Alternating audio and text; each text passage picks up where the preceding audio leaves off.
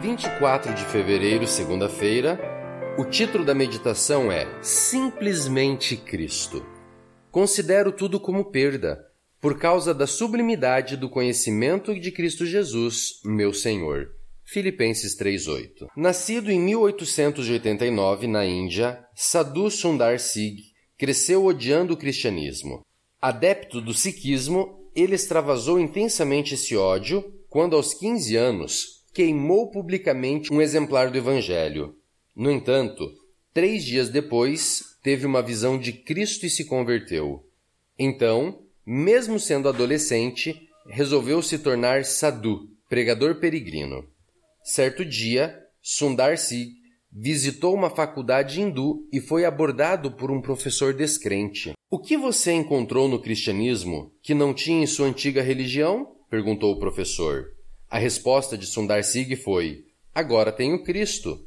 Sim, eu sei, continuou o cético. Mas que princípios, ensinamentos ou doutrina você encontrou no cristianismo e que não conhecia anteriormente? Tudo que encontrei foi Cristo, foi a resposta. De fato, Sundar Singh estava certo.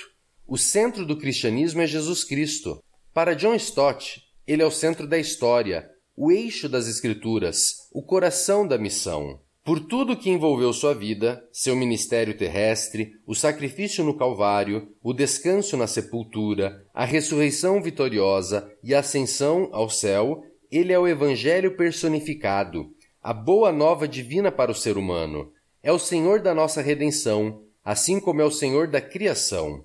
Todas as coisas foram feitas por intermédio dele. Sem ele, nada do que existe teria sido feito. Paulo também experimentou a sublimidade de Cristo. Desde sua conversão, Cristo se tornou o centro de sua vida. Então, sua ascendência terrena, erudição religiosa, bagagem cultural, seus ganhos materiais e até a própria morte não mais lhe importavam. Ele tinha Cristo.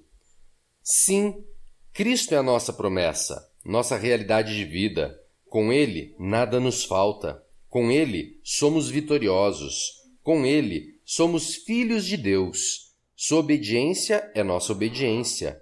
Somos suas testemunhas, seus colaboradores, seus servos, seus embaixadores, sua propriedade. Sua justiça é nossa justiça. Ele é a nossa consciência e a força de nossas ações. Nossa vida é dele, e ele é tudo o que somos. Nada queremos que não seja dele, nada que nos separe dele. Nele vivemos, nos movemos e existimos. Ele é tudo para nós, em tudo.